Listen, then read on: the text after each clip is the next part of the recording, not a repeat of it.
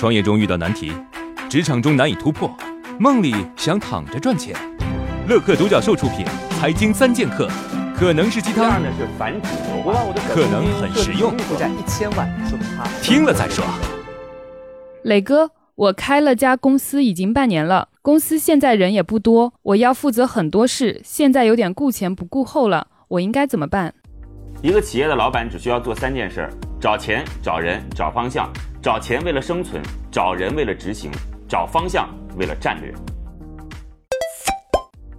网友评论：其实老板干好一件事就好，那就是找方向。只要找准方向，就知道是要找什么人，怎么要到钱，成功在哪里，方向就在哪里。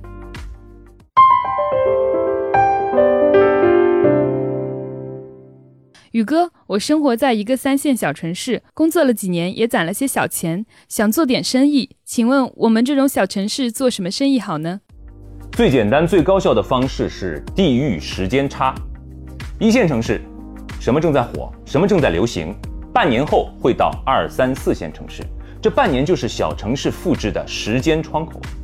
很多人做不成，因为选错了产品，选大城市客单价高、依赖人群意识觉醒的健身房。错，选人人都需要的吃喝拉撒，找大城市的成功品牌去做加盟。错，它就是挣你的加盟费。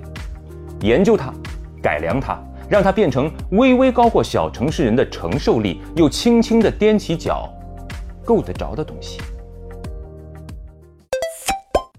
网友评论：目前网红店就是一个商机，你可以花钱把自己包装成网红，然后直接在二线以上城市开一家店，成功几率非常大。人性其中之一就是从众，但是做大事有本钱容易，关键是你敢不敢花呢？